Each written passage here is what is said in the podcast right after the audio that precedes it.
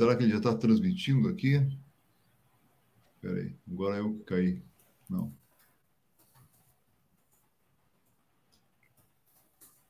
Ah, boa. Avisa aí então, Rafa. Ele disse que ainda não.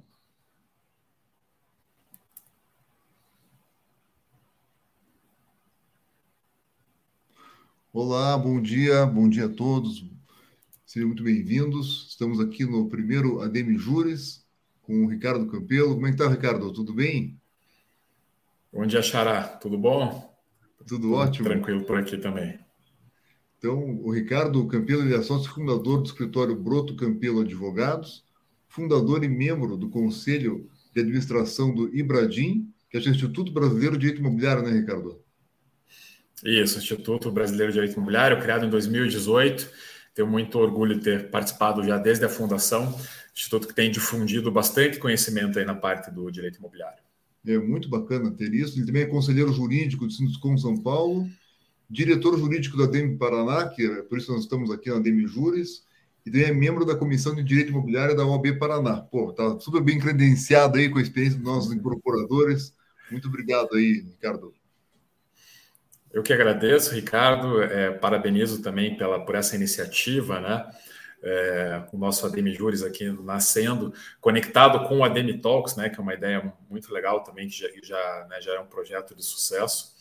E aqui a gente tem essa proposta de trazer temas mais voltados para a área jurídica, é, sempre com esse enfoque de fazer algo direcionado para o empresário, né? É, diferentemente de outra, outros ambientes em que a gente discute entre advogados, usa até, é, até com um enfoque né, mais técnico, mais jurídico mesmo.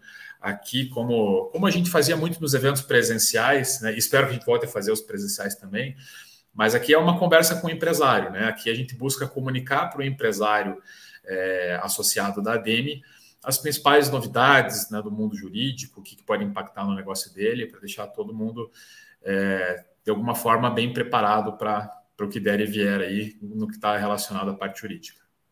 Exatamente, a ideia é falar dos assuntos quentes aí. O assunto quente agora é essa MP dos cartórios incorporação, né, Ricardo? Qual, qual, qual é a ideia do contexto hoje? Vamos falar do quê? É, essa medida provisória, Ricardo, ela foi publicada no final do ano passado é, e ela, ela traz uma regulamentação muito forte com relação a cartórios, na verdade, né, para ser mais técnico, com relação a registros públicos. Então, ela faz alterações é, na lei de registros públicos, na lei 6015, e na lei de incorporação imobiliária, que é a lei 4591. Tá? Então, ela traz novidades. É, a, maioria das novidades que a gente vai falar hoje são novidades pontuais, algumas mudanças né, que, que, que a lei acabou trazendo, que essa medida provisória acabou trazendo. Mas o grande, assim, o grande chamariz, né, o, o, mote dessa medida provisória é o SERP, que é o Sistema Eletrônico de Registros Públicos. É, a gente vai falar um pouco sobre o conceito geral do SERP, né? É, não é uma, uma, uma, nova realidade a gente pensar em serviços de cartório é, de maneira online. Né? A gente já vem isso, realizando isso há muito tempo, a gente tem as centrais de certidões já operando. É, né, algum, muitos serviços a gente já consegue operar online, né, mas essa medida provisória ela traz esse sistema né, de uma forma né, mais geral, mais centralizada. Então, a gente vai falar um pouco sobre esse conceito geral né, do, do SERP e vamos trazer essas, essas mudanças pontuais no que se refere a registros públicos, né, a cartórios, e principalmente né, a, a, parte de incorporação imobiliária, né, que é a grande base dos nossos associados da DEME, é de incorporadores, mesmo a, a, o associado que não é incorporador, eventualmente é uma imobiliária, né, tem mudanças, tem, tem questões que a gente vai trazer aqui que também são interessantes conhecer, porque está relacionado com, né, com a possibilidade de venda de, de, de né, dos imóveis, no momento em que isso acontece. Então, acho que o nosso tema está bem conectado aí com, com né, é um tema quente, né, como você falou, e está bem direcionado para as necessidades dos nossos associados. Pô, muito bacana. Ó, o nosso apoio aqui, o Rafael está dizendo que tem que é, colocar de novo aquela tua apresentação, Campelo, se for possível, que na hora que a gente mudou o sistema ali, caiu. Você Sem coloca problemas. aqui, dá as boas-vindas a todos que estão participando. Vai estar gravado uhum. para quem quiser assistir depois, ou rever, né? Agradecer ao presidente Gustavo, nosso presidente Léo, que passou agora para, para, para a nova diretoria aí, também é diretor. Agradecer a todos os diretores que estão nos ajudando e apoiando todas as nossas iniciativas aí. inclusive a, a Demitox, aqui a Demijures, e vai ter presencial. Aí ontem o presidente comentou conosco que vai ter três eventos presenciais para mostrar os números aí em acho que é maio, agosto e novembro. Mas vamos lá, vamos, vamos à tua apresentação. Já está colocando aí, Ricardo? Já está colocada aqui. Agora vamos só ver se eu consigo. Como que eu faço para abrir ela? Aí, aí o Rafael já colocou para nós. Bom, então o tema, né, como a gente já acabou dando uma introduzida, Ricardo, né, essa MP dos cartórios, o pessoal está chamando MP do SERP e tudo mais, é, mas eu fiz questão de colocar aqui já no título e incorporação, porque tem novidades que são específicas da incorporação, não tem nada a ver com, com a parte de registros públicos, que a gente achou bem relevante trazer também. Tá? É, então, são três blocos né, que a gente está trazendo aqui, apesar de eles não, não serem blocos simétricos, a gente está falando, falando de engenheiros aqui, é, entre engenheiros, né? É, a gente vai falar, então, vamos começar falando dessas novidades específicas para incorporação. Tem um tema específico que não é necessariamente relacionado à incorporação, mas muito relacionado com compra e venda de imóveis, né? E aqui acho que é, é, é um tema que acaba sendo muito interessante também para o pessoal das imobiliárias, ou mesmo para a pessoa física que compra imóvel, né? Esse tema aqui é super relevante, que é a parte da due diligence imobiliária. É, a gente teve né, uma, uma, mudança também que, que a medida provisória trouxe com relação a isso e né, no momento oportuno a gente vai entrar. E no final vou falar um pouco sobre esse sistema eletrônico de registros públicos e algumas novidades né, que a lei trouxe, com prazo para certidões, né, um tipo novo de certidão né, é, relacionada à, à matrícula do imóvel.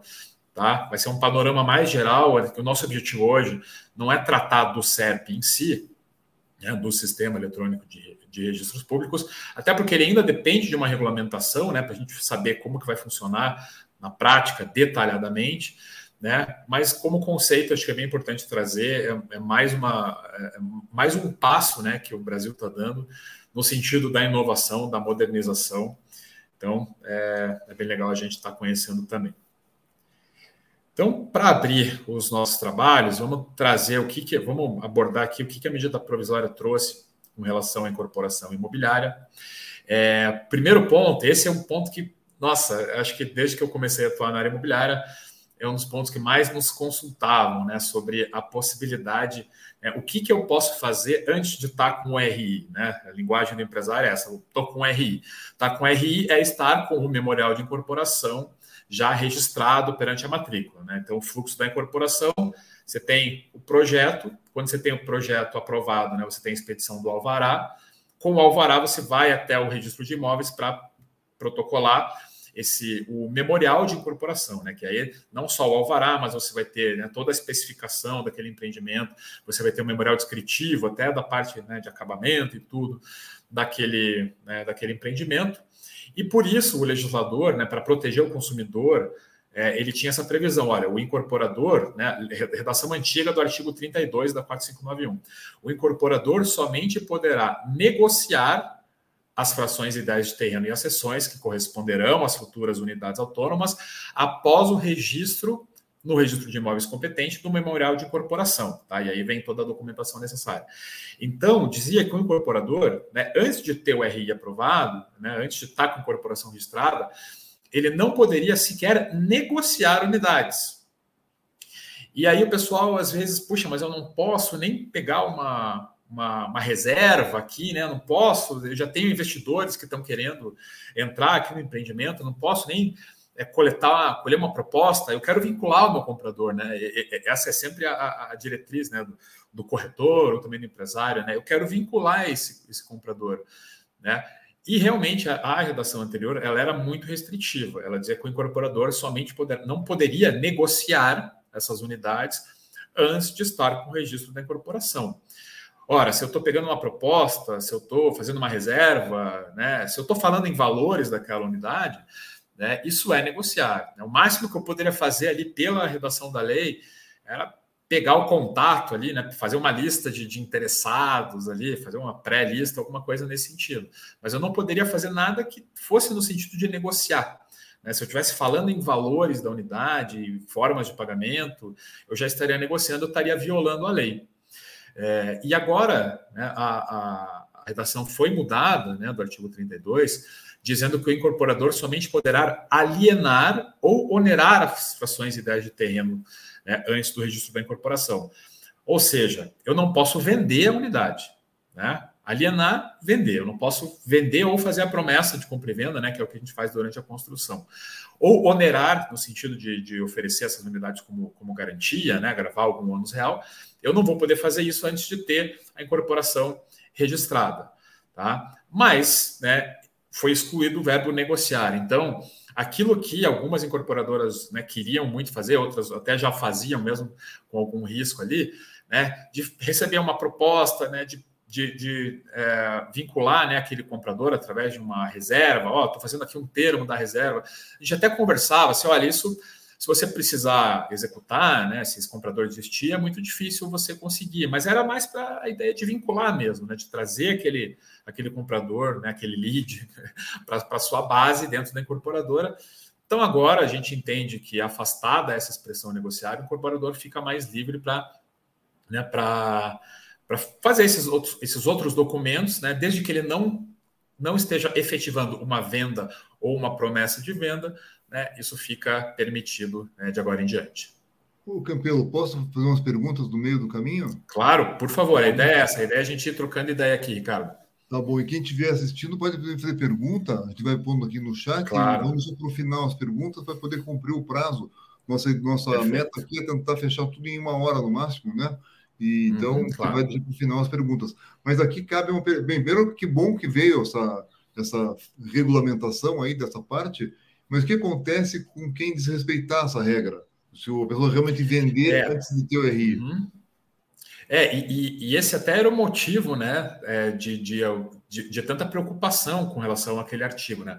Porque a lei, a 4591, ela considerava como contravenção penal, né? Então tinha uma implicação criminal, né? Você vender as unidades ou mesmo fazer essas reservas antes, né? Qualquer tipo de negociação, né? Antes dessa medida provisória, é, tinha uma repercussão criminal. É claro que o próprio Ministério Público, que é a, quem caberia é, tomar providências contra isso, ele acabava focando a atuação dele naquelas que incorporadoras, né, naqueles empresários que realmente estavam violando a lei, estavam vendendo antes né, de ter a incorporação registrada. A gente teve alguns casos bem conhecidos no passado em que isso aconteceu. É, e aí houve né, um processo criminal e tudo mais. Claro que é um processo, né, com, como é a contravenção penal, né, é, isso acaba tendo uma, uma penalidade é, mais branda, digamos assim, mas era, a repercussão é criminal e continua sendo essa penalidade. Tá? Agora a gente está com a, com a legislação mais flexível no que eu posso fazer, mas no que eu não posso fazer, a penalidade continua sendo grave. Né? A gente pode ter um processo criminal com relação a quem desrespeitar. Opa, acho que acabou pulando Perfeito. uma, vamos aqui. Tá, vamos para o segundo já. E esse aqui é um dos mais polêmicos né, da, da, medida provisória é, e polêmicos com implicações práticas. Né? A gente já tem conhecimento aí com relação é, pelas outras entidades que a gente participa, né? A gente participa de entidades de âmbito nacional, do setor de incorporação, e esse, tem, esse item aqui já está dando problema, inclusive com ação judicial de comprador contra a construtora. Tá? O que, que acontece? A medida provisória ela criou uma obrigação para o incorporador, né, fazendo uma alteração lá na 4591, ela criou uma obrigação de encaminhar aos adquirentes e à comissão de representantes dos adquirentes a cada três meses a relação dos adquirentes com os seus endereços residenciais eletrônicos. Tá? Então, vamos lá, vamos dar um passo para trás aqui. Comissão de representantes, a gente sabe, é uma lógica que tem a 4591, né, a lei de corporações, de ter uma comissão de representantes que possa representar essa coletividade de compradores perante o incorporador. Né, isso né, a gente já conhece. Existia já uma obrigação de prestar contas, de, de, de, de o incorporador apresentar informações para essa comissão de representantes. É, o que, que está pegando aqui com relação à medida provisória. É, já fala encaminhar aos adquirentes e à comissão de representantes. Então, aos adquirentes é a todos os adquirentes. E aí, não são informações apenas relacionadas à obra, mas a própria relação dos adquirentes com os seus endereços residenciais e eletrônicos. Né? É, ou seja, eu comprei uma unidade em construção aqui, né, fiz uma promessa de compra e venda é, de um prédio né, aqui ao lado, eu posso bater lá na porta da incorporadora e falar assim: ó, eu quero uma relação de todos os adquirentes aqui.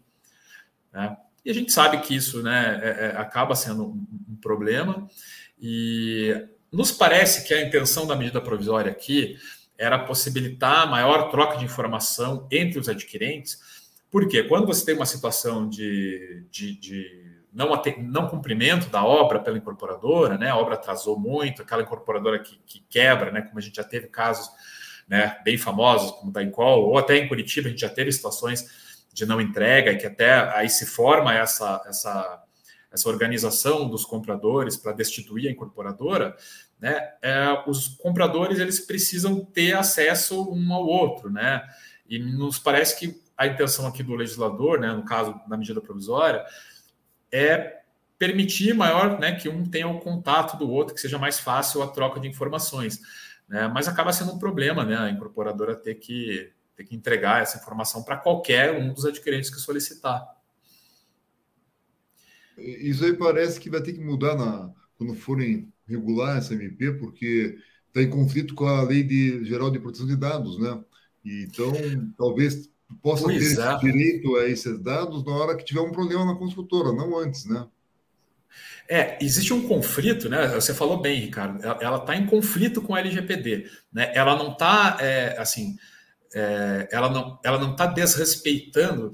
Não é que o incorporador, ao entregar a lista, ele vai estar tá violando a LGPD. Ele não vai, porque um, um dos preceitos legais que te obriga a fornecer dados, a compartilhar dados, é quando exista uma obrigação legal. Aqui a medida provisória está criando uma obrigação legal. O incorporador que fornecer esses dados para o comprador, a meu ver, ele não está violando a LGPD.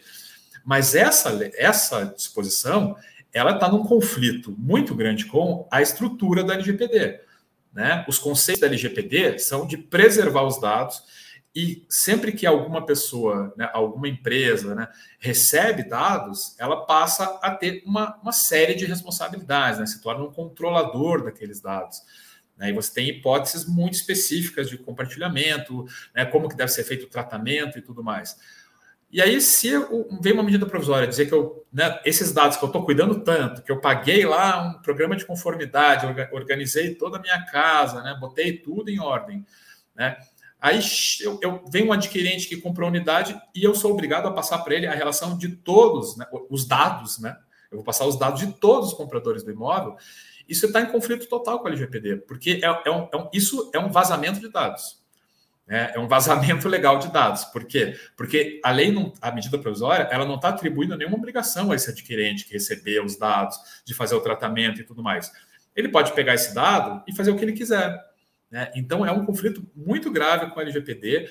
A gente sabe que né, as entidades do setor estão trabalhando aí na, nos, nos, bastidores, porque essa medida provisória ela vai, né, vai ser submetida a um processo agora para ser convertida em lei e cabem muitas é, cabem emendas, né? E já estão sendo preparadas muitas emendas.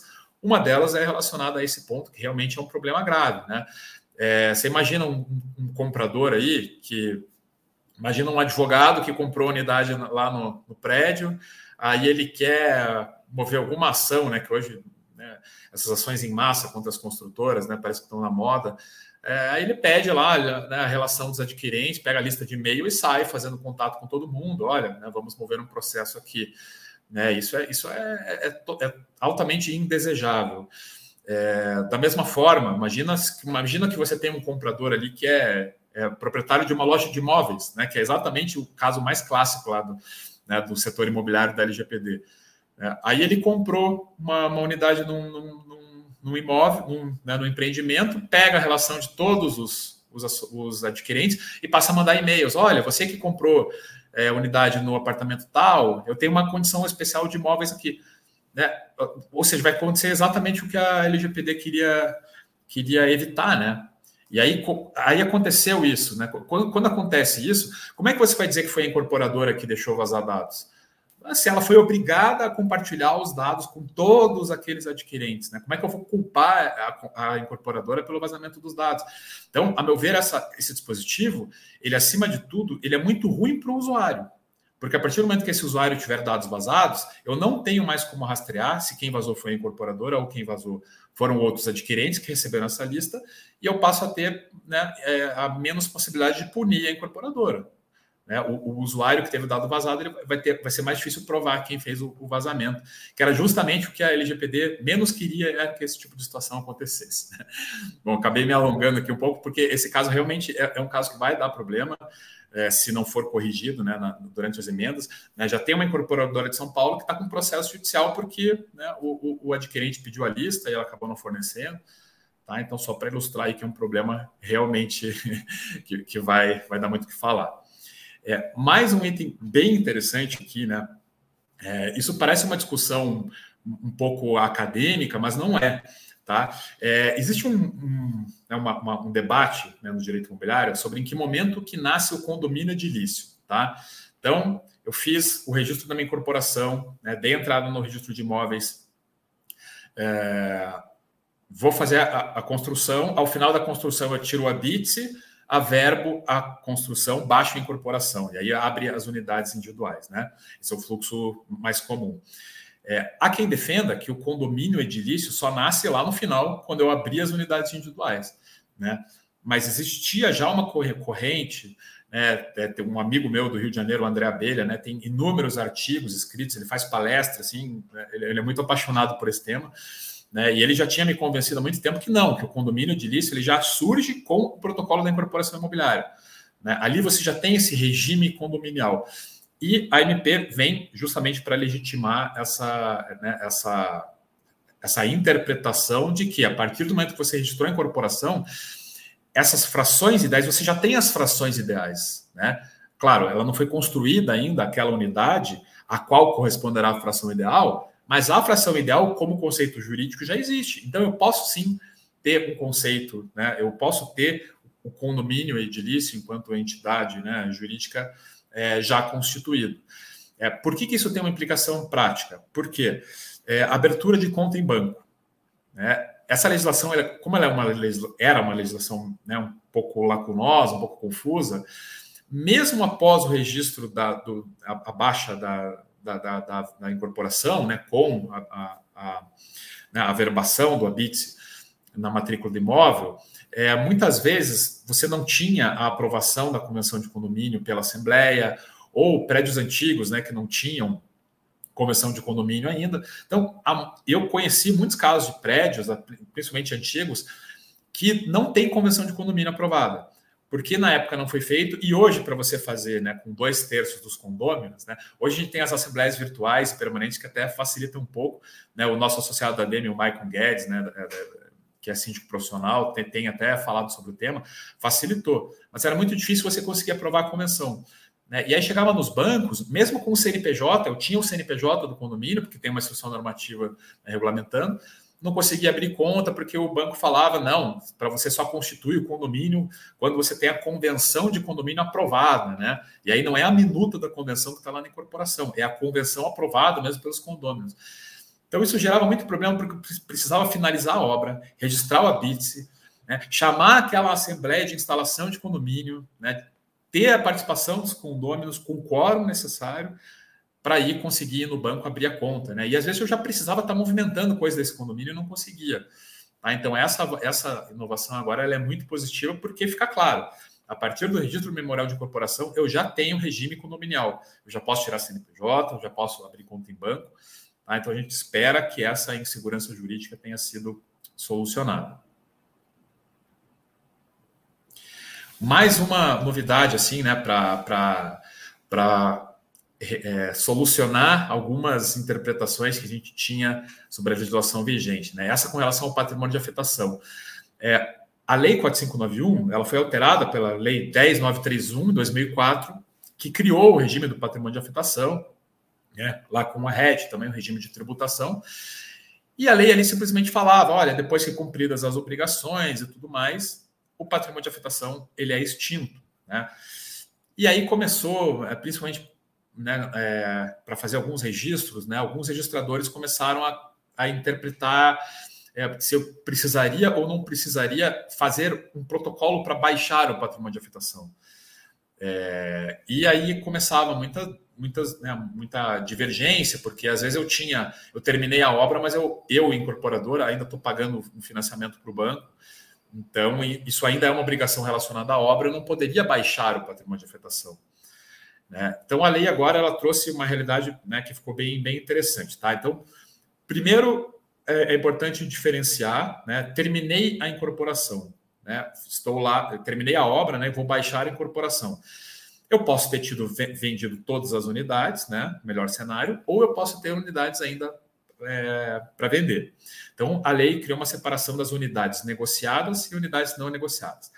Para as unidades negociadas, o parágrafo primeiro aqui está dizendo que a verbada construção, o registro de cada contrato de compra e venda ou promessa de venda, né, com aí se for o caso, né, de uma de uma de uma instituição financeira, né, financiando a incorporação, né, o termo de quitação da instituição financiadora da construção, isso importará na extinção automática do patrimônio de afetação, né, em relação à respectiva unidade. Então, aquela unidade que foi vendida, ela vai ser transferida diretamente para o comprador. Eu não preciso fazer baixa, fazer um protocolo para baixar o patrimônio de afetação. Né? Esse é o primeiro caso. E aí, no caso das unidades não negociadas, aí sim né, eu terei que fazer uma, um protocolo, né, fazer uma verbação para cancelar o patrimônio de afetação daquela unidade, né, apresentando né, o termo de quitação da matrícula é, do, da, matrícula matriz, né, na matrícula mãe do empreendimento, ou se já tiver aberto as matrículas individuais, né, nas matrículas individualizadas das unidades imobiliárias. Tá? Então ficou claro agora, unidades já vendidas, não preciso apresentar nenhum protocolo para baixar o patrimônio de habitação.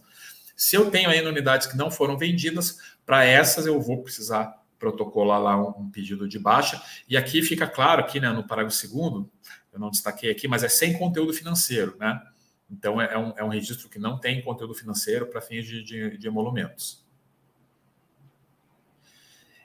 E aqui tem uma, uma, uma questão relevante é, né, sobre o RET. Né?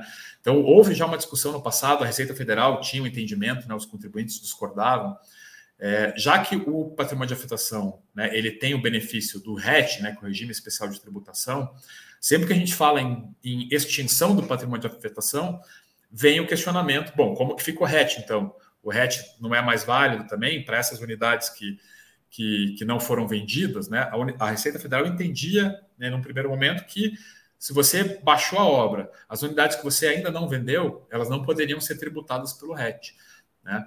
E aí, muita gente já viu é, esse parágrafo segundo aqui e ficou preocupado. Mas eu vou cancelar o patrimônio de afetação das unidades que eu ainda não vendi? Isso não vai prejudicar o RET? E a minha resposta é que não, por quê? Aí vamos lá para a Lei 10931, né?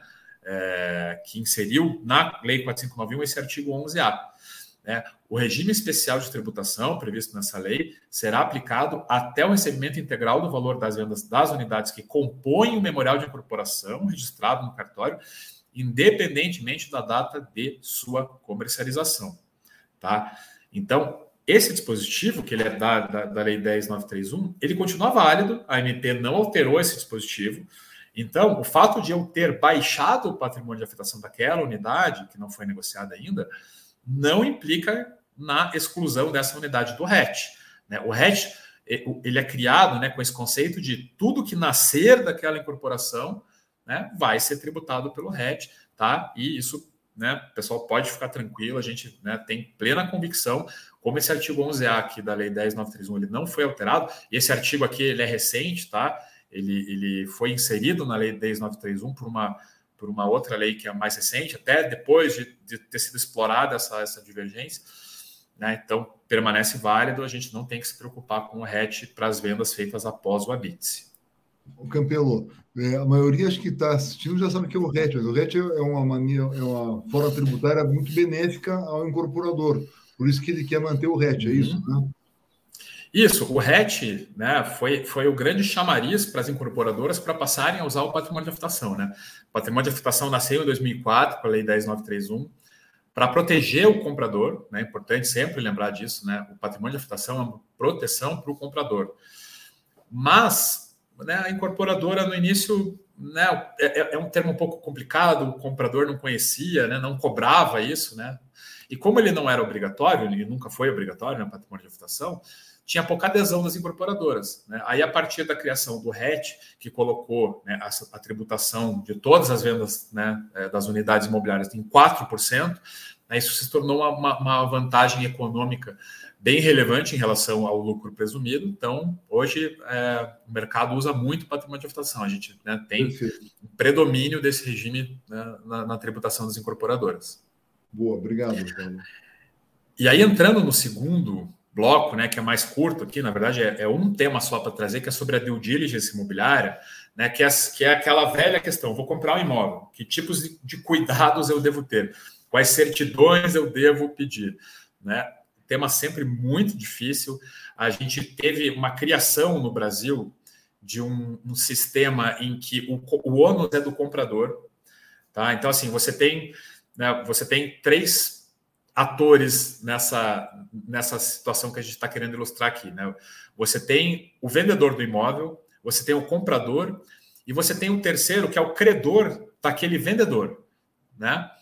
É aquele cara que, ah, eu, eu, eu, eu tô vendendo, eu, eu tenho uma, um débito com esse cara aqui, esse cara está vendendo o imóvel dele, me prejudicando, então eu vou anular essa venda. Então, o ônus, pelo ordenamento brasileiro, né, entre essas três pessoas, o ônus sempre esteve como comprador. O comprador tinha que tirar a certidão, né, fazer uma investigação de toda a vida né, do, do, do vendedor ali, porque às vezes você né, já conhecemos casos de pessoas que perderam né, é, imóveis né? Então, o sujeito aqui de Curitiba comprou um imóvel no litoral de Santa Catarina, de um vendedor que tinha domicílio lá, mas esse vendedor tinha uma ação trabalhista no Nordeste, não lembro qual estado que era, né? perdeu aquela ação e o credor foi lá e desfez a venda. Né? É, isso é muito nocivo porque traz muita insegurança jurídica. Eu, como comprador de imóvel, não consigo tirar certidões né, em todo o Brasil. Né? Então, para dar um passo para trás também, pra, pra, antes de falar onde a MP mudou, é importante a gente falar da Lei 13097, que é uma lei de 2015, que criou um sistema de concentração dos atos na matrícula para mudar esse ônus. Né? Então, o ônus não é mais do, do comprador do imóvel, o ônus é do credor. Então, se eu tenho uma dívida com determinada pessoa, é meu ônus ir procurar o patrimônio dessa pessoa e gravar na matrícula dos imóveis dessa pessoa a informação a respeito da, da minha dívida, ou mesmo da expectativa que eu tenho de que essa pessoa é, né, seja condenada em uma ação e passe a, a, a ter uma dívida comigo.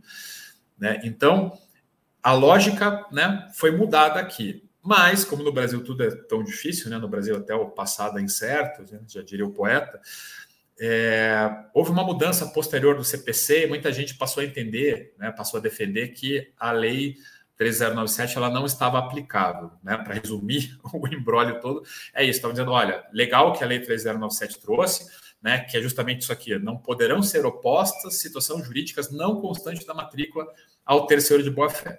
Quer dizer assim, credor, se você tem uma dívida, coloca na matrícula do imóvel desse devedor, senão você não vai poder né, tentar anular a venda depois.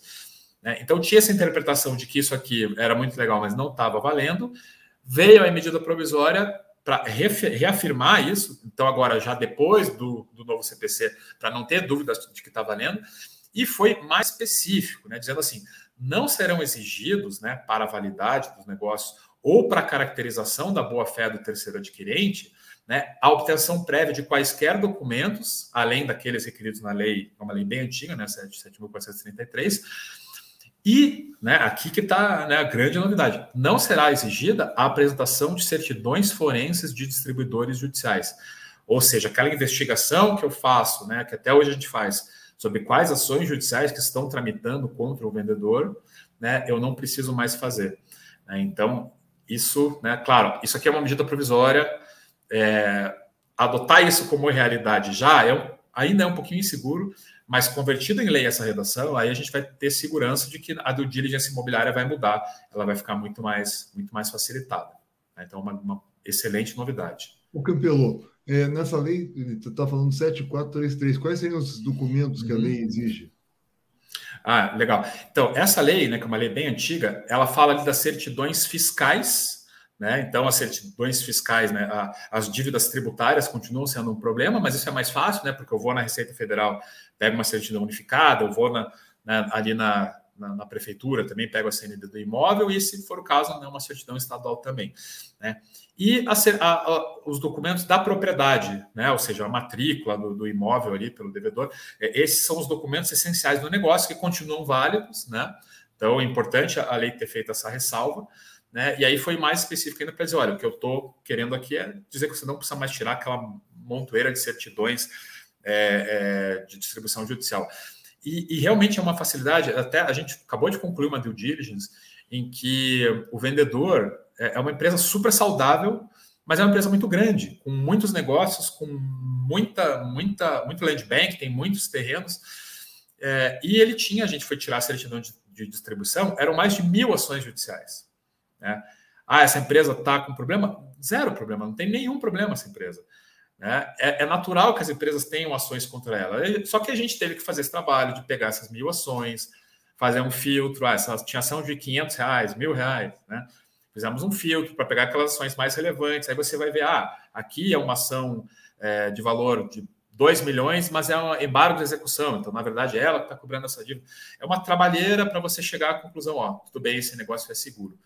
Né? Então, a gente né, ainda vai continuar fazendo esse trabalho para fazer alguma verificação mais pontual, né? mas todo esse exame né, minucioso, sob pena de você perder o negócio, né?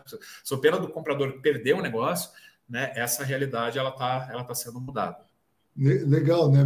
mais uma melhora. Mas se você acha que vai ter uma segurança completa ao fazer uma compra sem ter essas certidões da, da de distribuição?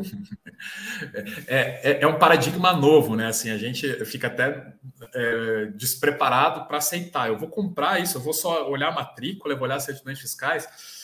É, eu ainda acho que é interessante fazer uma investigação da certidão de distribuição, até porque eu posso encontrar ações ali que sejam ações que possam trazer implicação é, relacionada ao imóvel, como uma ação ambiental, por exemplo.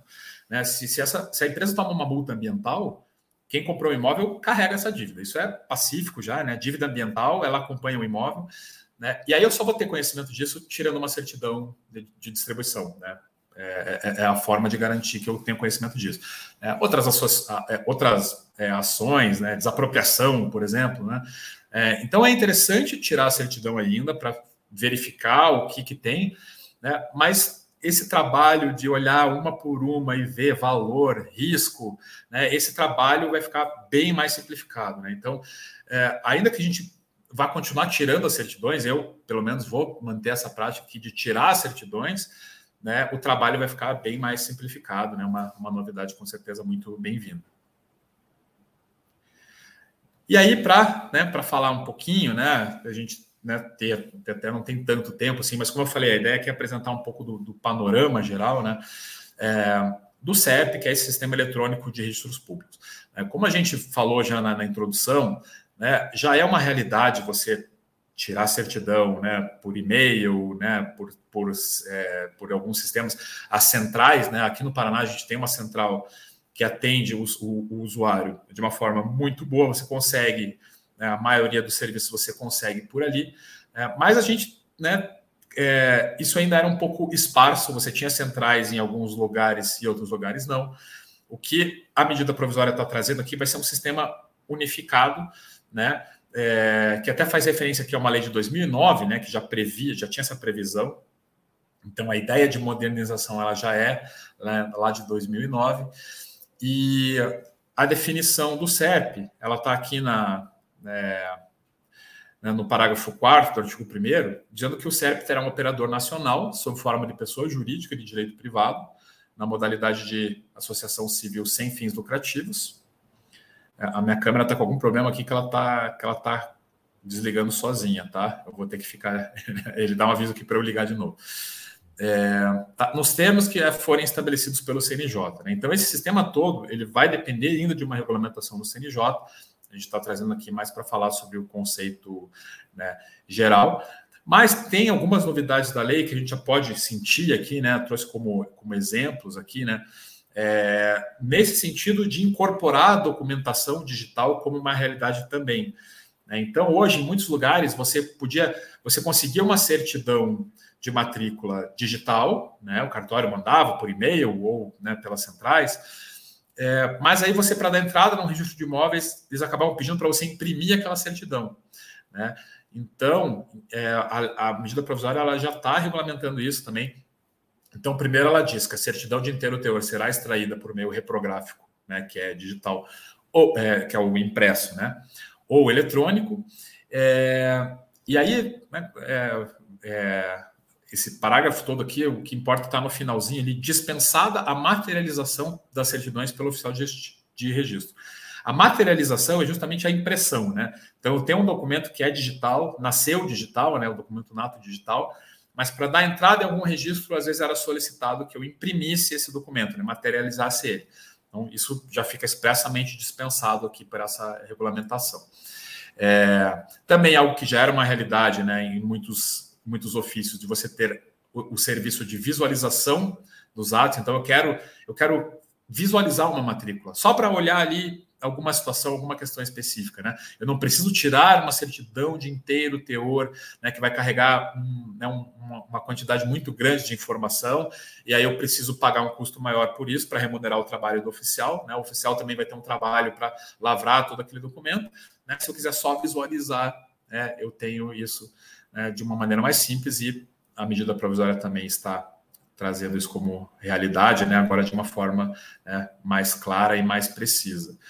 É, Para falar sobre a vigência do SERP, a gente ainda vai ter que aguardar essa regulamentação do CNJ, tá?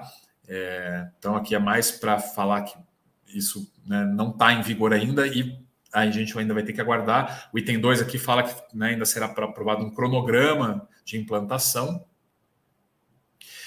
E algumas mudanças né, pontuais aqui que a, que a, medida provisória trouxe que são bem interessantes. Né? Então, hoje a gente tem né, aquela certidão de inteiro teor de matrícula, que é o documento mais conhecido. Você vai comprar um imóvel, você quer, vai receber um imóvel em garantia, você pedir aquela certidão de inteiro teor. Né? E como eu falei, às vezes era uma, uma né, um imóvel que está com uma incorporação registrada lá, por exemplo, é, se ainda né, não foi para as uni, unidades individualizadas, às vezes você pegava, ele já tinha um histórico todo de transações, aí registrou a incorporação, a incorporação, se for grande, ela vai ocupar ali quatro, cinco páginas, né? Com muitas informações que não são relevantes, né? Às vezes você, a, a gente é muito comum aqui, né? A gente está tá analisando um caso, você quer ver, você só quer ver quem é o proprietário atual do imóvel. É só isso que você precisa saber. Só quero saber quem é o proprietário.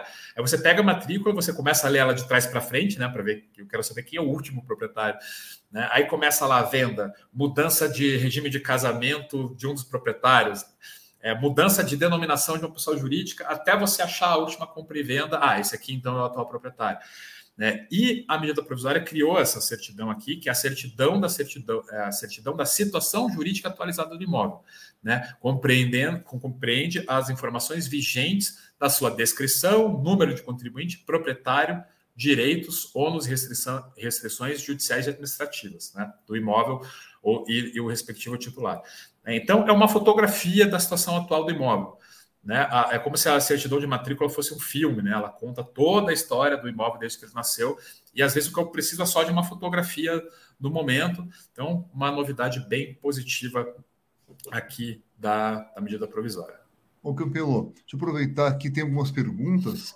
É, no começo ele comentou, faz uma pergunta, vai responder no final, mas tem algumas que dá para colocar no meio já aqui. A primeira é que claro. está sendo gravado, vai estar disponível depois para os associados verem essa gravação. A segunda pergunta que tem a ver com esse item aqui é quando que vai virar lei essa MP? Bom, essa, é, é, isso vai para uma tramitação no, no, no, no, Congresso, isso tem um prazo específico para acontecer, né? tem que acontecer essa votação.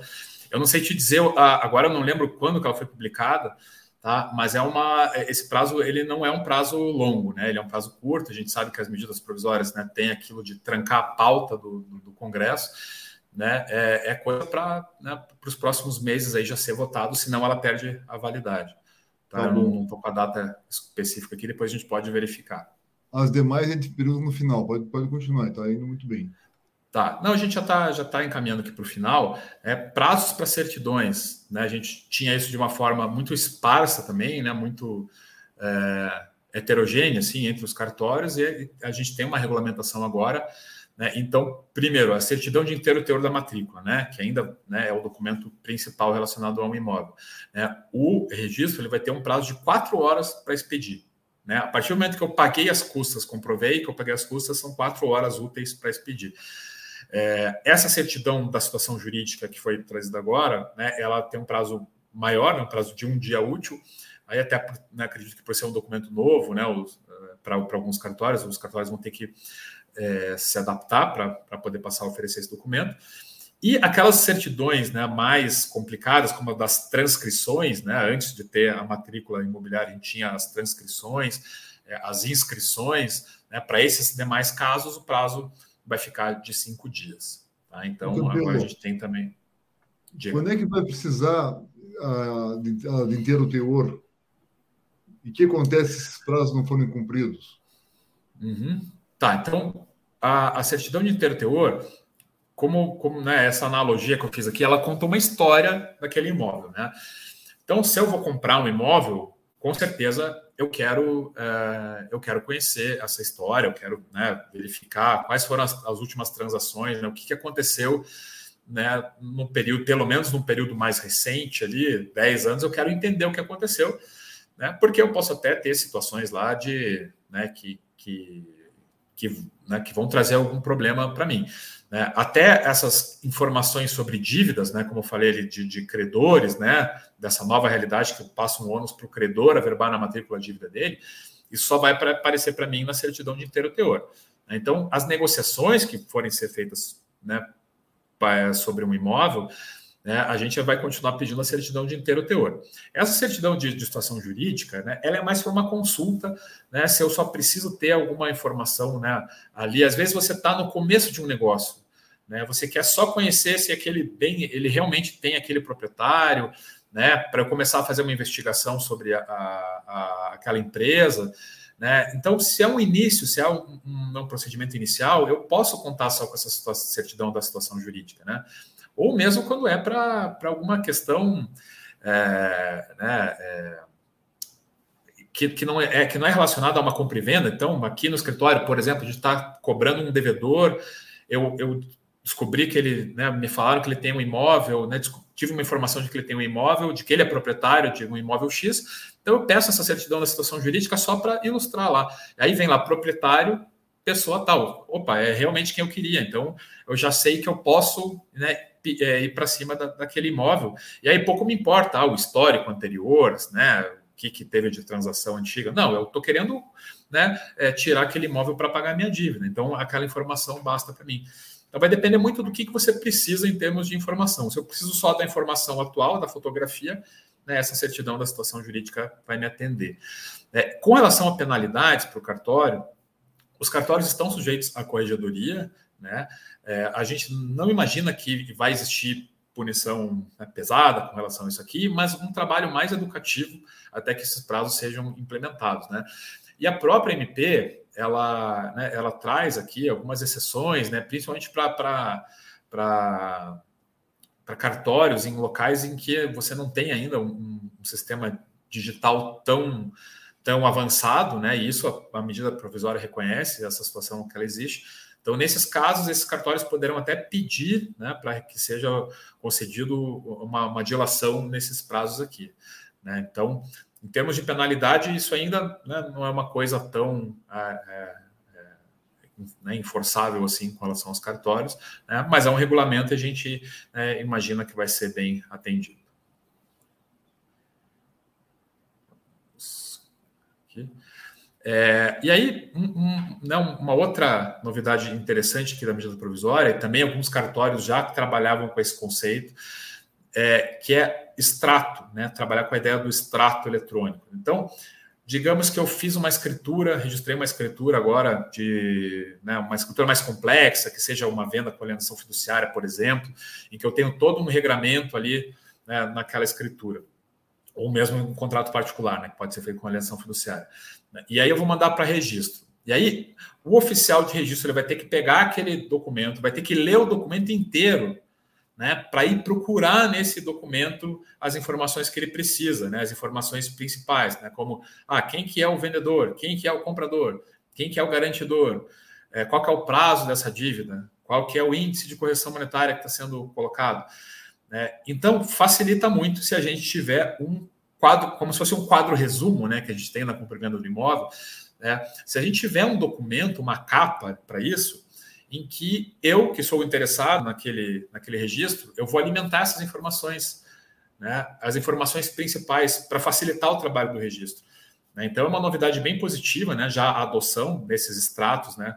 eletrônicos aí por via do SERP. Então eu imagino, né, você tenha lá no sistema, aí esse extrato, né, você vai preencher lá, você vai colocar essas informações no sistema para isso já chegar de uma forma mais facilitada também para o registrador, né? Com certeza vai ficar mais fácil o trabalho do registrador, ele vai conseguir cumprir isso num prazo, né, é, mais mais rápido, né? Então para o usuário, com certeza o, o o serviço vai estar sendo prestado com mais qualidade, ele vai ter né, somente vantagens. Então, em termos de conteúdo, era isso que a gente tinha para né, trazer. É, a gente tem mais perguntas aí, Ricardo? Tem, tem, sim. Primeiro, que bom que deu, deu certo, cumprimos o prazo que tinha previsto. Caixamos. Né? 10 perguntas aí. É, a Mariana pergunta: qualquer pessoa terá direito a solicitar essa relação?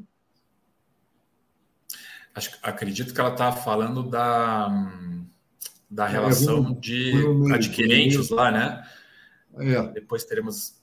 É, o qualquer adquirente, tá? Então. Um é, comprador.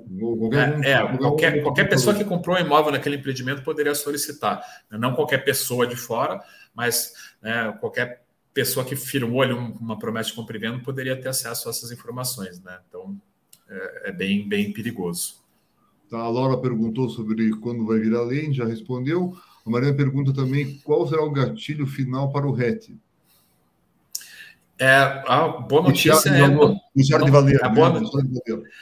Sim, sim. A boa notícia é não tem, não tem gatilho final. Se eu ficar com aquela unidade ali para venda por 20 anos, eu vender aquela unidade daqui a 25 anos, eu vou tributar pelo RET.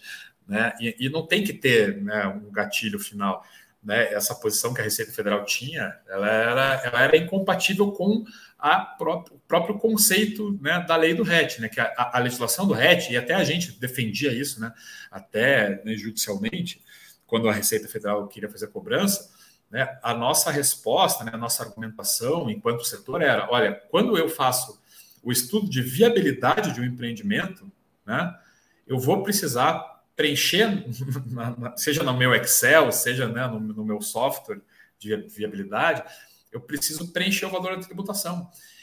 Então, eu não posso ter uma tributação que, ah, se eu conseguir vender durante a obra, é 4%, se eu vender depois da obra, é 6,73% no lucro presumido. Eu não, eu não posso, eu como empresário, esse cenário não funciona para mim. Claro. Né?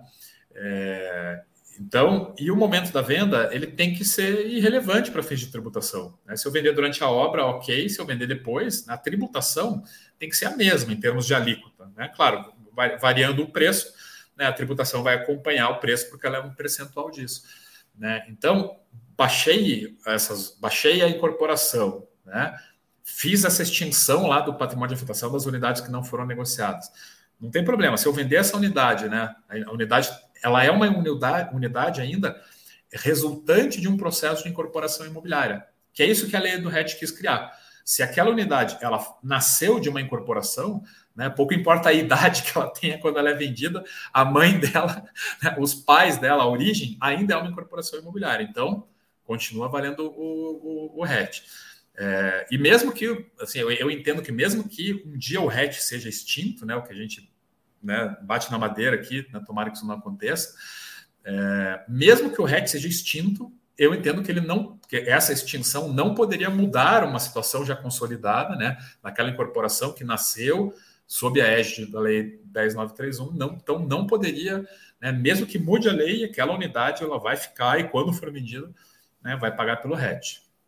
Isso dá uma segurança, porque havia uma insegurança no passado, você não, assim como você não consegue aumentar o preço depois de fechar o negócio, você não pode ter o teu custo aumentado ou ter essa insegurança do aumento do custo.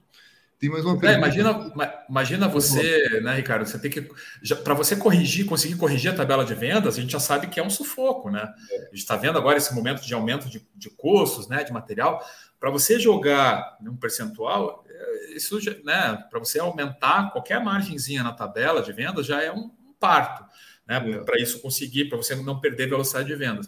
Então, imagine você ter que carregar esse aumento de tributação aí de 2,73%, né? É, para o usuário final, pegar a tua tabela e corrigir em 2,73%, né? Isso seria um desastre para as vendas, não é? Essa previsibilidade ela é muito importante. Perfeito, campeão. Três perguntinhas rápidas, campeão, para a gente fechar, encerrar as perguntas aqui. É, uma pergunta é: as certidões não serão necessárias para o RI? Essa, acho que aquela da distribuição, né? Você comentou que não precisa mais para poder registrar a incorporação, não vai precisar também tirar mais essa distribuição?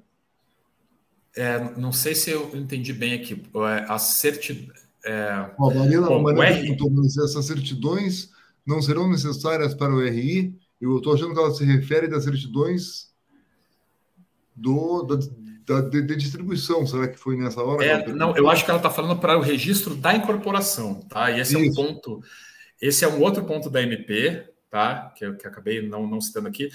É, assim, né, uma coisa é a due diligence imobiliária que a gente falou, outra coisa é registro né, de, de, de, unidades.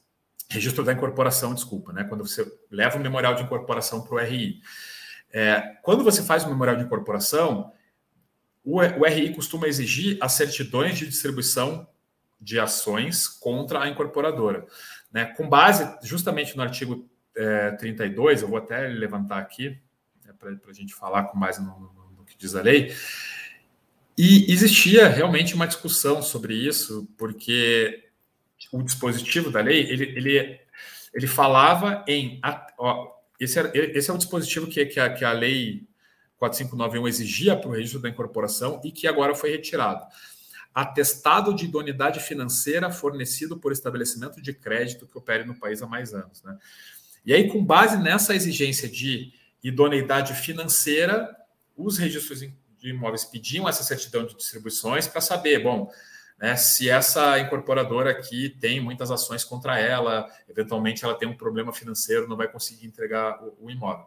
É, na prática, se a gente não vai mais precisar apresentar essas certidões, eu acho que vai depender muito é, de como as próprias corregedorias estaduais vão interpretar essa mudança na lei. A princípio, eu acho que ainda vão ser exigidas, mas a gente passa a ter uma ferramenta, né? Já tive casos de cliente também que, por ter muitas ações contra, e aí é uma, é uma empresa que né, trabalha com, com empreendimentos com volumes de vendas maiores, né? Você tem muitas unidades você passa a ter, né, tá sujeito a ações em massa, né, hoje essas ações de enorme desempenho, vícios construtivos, né, então essa incorporadora ela tinha muitas ações contra ela e um registro de imóveis aqui do Paraná chegou a brecar, a, a, a negar o registro da incorporação com base nessa exigência da, da, da idoneidade financeira, né, porque ó, você tem muitas ações contra você, essas ações têm valores elevados, né, valor elevado, né? O, o, autor ele coloca o valor da causa o que ele quiser, né? Não quer dizer que ele vai ganhar.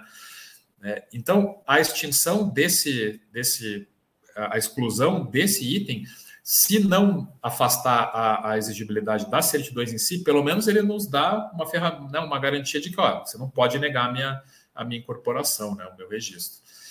É, e aí eu vi que ela fez a mesma pergunta também com relação a qual a vantagem de não fazer a, a due diligence no início do negócio. É, não é vantagem de não fazer a due diligence. Né? A due diligence ela né, continua sendo essencial, a gente sempre vai fazer. A questão é qual que vai ser a extensão dessa due diligence. Então, se a gente tiver essa MP convertida em lei, né, e a gente for né, fazer uma due diligence né, né após, já com a vigência disso como lei, né, eu pedi uma certidão de distribuição e eu tenho lá mil ações, né, eu vou fazer uma filtragem dessas ações para ver se tem alguma que represente um problema maior com relação ali a, né, como eu falei, questões ambientais, desapropriação, mas eu não vou precisar ter esse trabalho de fazer a soma de valores, de verificar essas ações, qual é a chance de perder ou não. Porque digamos que tem uma ação lá de valor substancial contra aquele vendedor. Esse credor ele teria que pegar essa, essa ação e levar para a verbação é, no, na matrícula. Se ele não fez isso, ele não vai poder anular a minha compra. Né? Então, não é que é uma vantagem, mas o trabalho reduzido. Né? É, é, é, é, e até vantagem, assim, digamos que realmente a, a, o vendedor tem algumas ações ali que sugerem alguma insegurança. Tem muito advogado que, que às vezes, até para não, não se complicar lá na frente, ó, não dá para comprar esse imóvel aqui. Ah, mas por que não? Porque ele tem uma ação aqui, é, ele tem uma ação contra de 5 milhões. Então, até para uma postura mais conservadora, não saía um negócio. Né? E agora eu já tenho a segurança de que se esse credor não levou essa ação para matrícula, esse cara não pode anular a minha venda. Né? Então, eu, eu posso até fazer essa verificação, né? posso até fazer a due diligence completa, como é feito até hoje, mas né, eu, eu não vou precisar apontar isso como um impedimento para o negócio. Tá? Então, não sei se deu para para ficar claro assim, né, de que a gente tem um trabalho menor agora na due diligence, né? E isso é, é comum. Assim, você vai comprar imóvel de uma empresa grande, né, uma empresa que tem que, é, que seja uma, uma multinacional, uma empresa que atue pelo Brasil todo, essa due diligence ela é um caos, porque você vai levantar. Se você tirar certidões só aqui, né, do, do, do local que você está comprando imóvel, mais o local, o, o município da sede da empresa, você já está lidando aí às vezes com 5 mil ações, com 10 mil ações. Né? E fazer toda essa análise né, é que é muito complicado. Então, parece muito correta essa, essa mudança de racional de jogar o ônus para o credor. Ó, você tem uma dívida, você é, é, é, é concentrado, né? Você tem a, a, atribuição de levar isso para a matrícula do imóvel para informar possíveis compradores. Se você não fizer, né, o terceiro de boa fé é que não, não era razoável o terceiro que está comprando imóvel ter que fazer esse trabalho hercúleo, né? E às vezes ainda ficar sujeito a uma venda lá que foi feita lá em Ilhéus, né, uma dívida que o cara tem em Ilhéus, de anular a venda dele. Né? Então é nesse sentido que a gente acha que é uma mudança bem positiva. Pô, Campelo, ficou muito claro. Espero que todo mundo que está assistindo também tenha é, tido essa clareza que eu tive aqui nas suas respostas, na tua exposição. Agradecer a participação de todos. É, vai ter uma pesquisa, possivelmente. Na pesquisa, quem tiver sugestões de temas para os próximos é, ADM Júris será muito bem-vindo. Deixar você fechar com as palavras finais aí para poder passar, é, fechar esse, esse, nosso primeiro ADM Júris aqui, Campelo. Uhum. Bom, só agradecer né, a Demi, a toda a diretoria, o presidente, né, é, por ter acreditado nesse projeto, a você, Ricardo, pela, pelo diálogo aí, né? Eu acho que funcionou muito, muito bem esse formato. É, espero que a gente tenha é, novos e espero que a gente possa também né, voltar para os eventos presenciais. Eu sempre gosto de, de, de, ter essa oportunidade. Ali no final a gente troca ideia né, com as pessoas, o pessoal poder participar também mais ativamente, trazer os problemas. Né? Mas eu acho que a gente está, né? É, espero que a gente tenha conseguido cumprir essa missão aí de levar a informação sobre esse tema, né, que é um tema tão importante para o nosso empresário, né? E guardamos ver todo mundo aí em uma próxima oportunidade. Obrigado, Ricardo Campelo, obrigado, Adem, obrigado a todo mundo que assistiu aqui, os associados, e até a próxima. Um grande abraço.